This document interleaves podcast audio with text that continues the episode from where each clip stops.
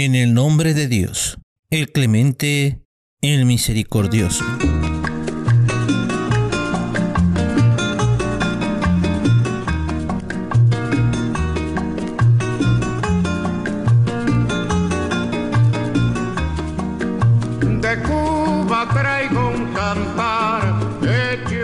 Queridos amigos de Iberoamérica, gracias por seguir en sintonía de Radio Segundo Paso por www.segundopaso.es.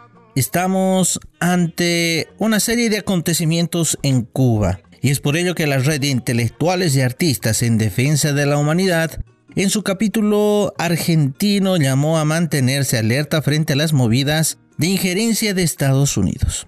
El día de hoy estaremos hablando de ello y estaremos narrando algunos versos para Cuba, reafirmando esta revolución cubana que le puso un alto a las injerencias internacionales de Estados Unidos y a esos crímenes tan viles como el bloqueo económico que hace no solo a, Cuba, sino a los distintos pueblos que piensan de diferente manera que desean un poco de soberanía, que reafirman su libertad. Es así que iniciamos Radio Segundo Paso en este programa de hoy. Bienvenidos.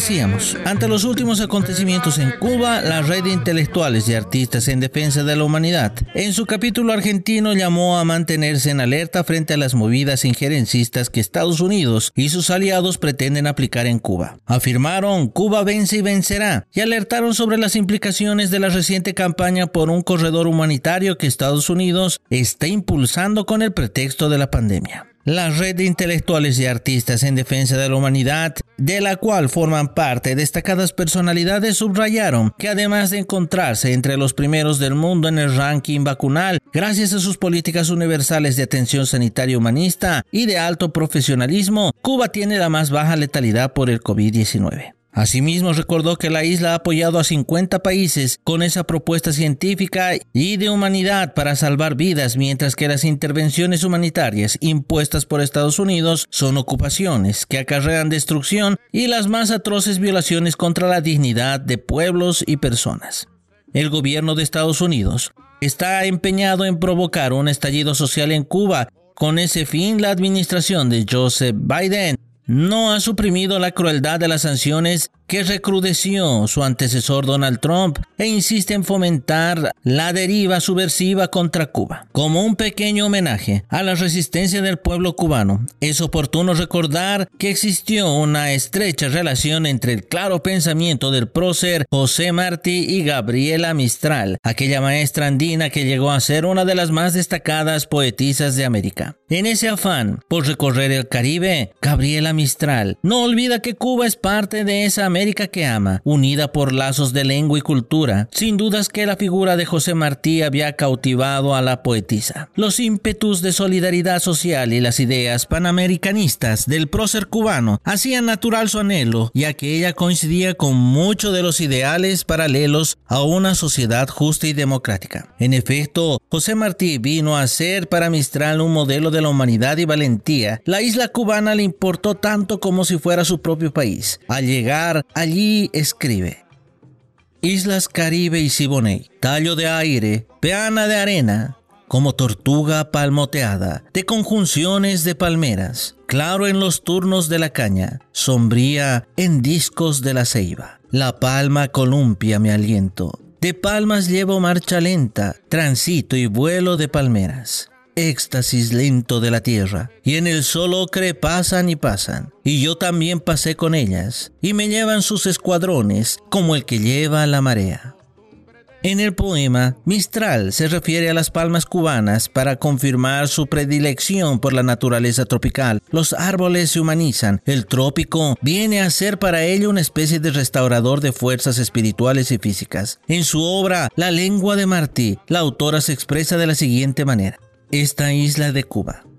ha poseído entre otras fortunas la de una población española casi unánime distribuida en las tres clases. Cuba presenta el caso de una especie de desgajamiento lingüístico de la península misma. Ella es una España insular, una pariente de las Canarias. Cuba estaba y está preparada, por lo tanto, para entregar en la literatura una dosis doble de españolidad sobre la América continental. Dicen que en la naturaleza tropical la fecundidad de fauna y flora está supeditada al ornamento y que así planta y bestia son más hermosas que productivas. Dicen que son blandas y fofas las criaturas tropicales y que su belleza engaña respecto a su energía. Otra vez, mentira. La verdad que miramos es que la naturaleza que en otras partes cumple su obligación en tenca de producir, aquí se da el gusto de producir y de maravillar por iguales partes, de cumplir un plus ultra de regalos sirviendo y de deslumbrando el árbol de la goma el cocotero, el mismo plátano, poseen la vitalidad suficiente para dar mucho y para donosear con el follaje. No sé qué le veo yo de proletaria urgida, de gris asalariada a la naturaleza europea donde el sembradío sustentador de gente se ciñe a la utilidad y no le queda ni espacio de ímpetu para hacer jugosidades de color y espesura. El trópico nuestro, por el contrario, se parece al héroe griego en el Hércules magnífico y servicial. Este trabajo se constituye en un símbolo muy significativo para Cuba, Chile y América Latina, pues aborda la relación de la creadora con el pensamiento de Martí. Estudiosos de la obra del héroe nacional cubano afirman que Gabriela Mistral comenzó a relacionarse muy temprano con el pensamiento de José Martí, a partir del conocimiento de sus versos sencillos y admiró profundamente el texto Nuestra América. La escritora admira y exalta el pensamiento martiano y a manera de profecía habla de Europa y América en los siguientes términos. Nuestro temperamento, al revés del europeo, acusa una liberalidad visible, que se derrama en hospitalidad, en caridad y en vida en grande. Nosotros no somos pueblos de puño cerrado, de arca vigilada, ni de programa de vida regido por una economía vieja. Bienes y males nos parten de allí. Nuestro sol, que en vez de asistir solamente la creación como en los países templados, la inunda y la agobia, nos ha enseñado una superliberalidad.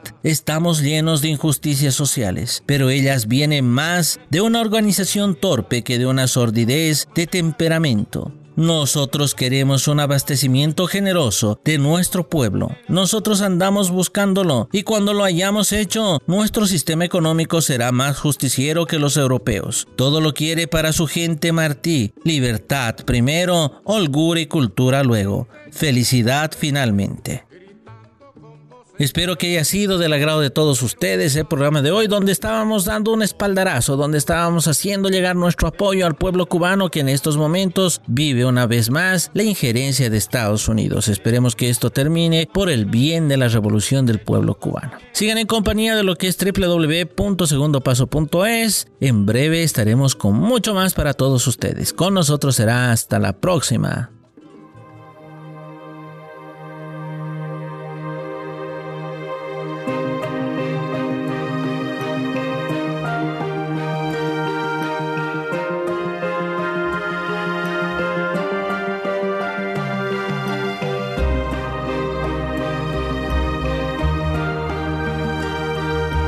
Gracias por escuchar los podcasts de Radio Segundo Paso.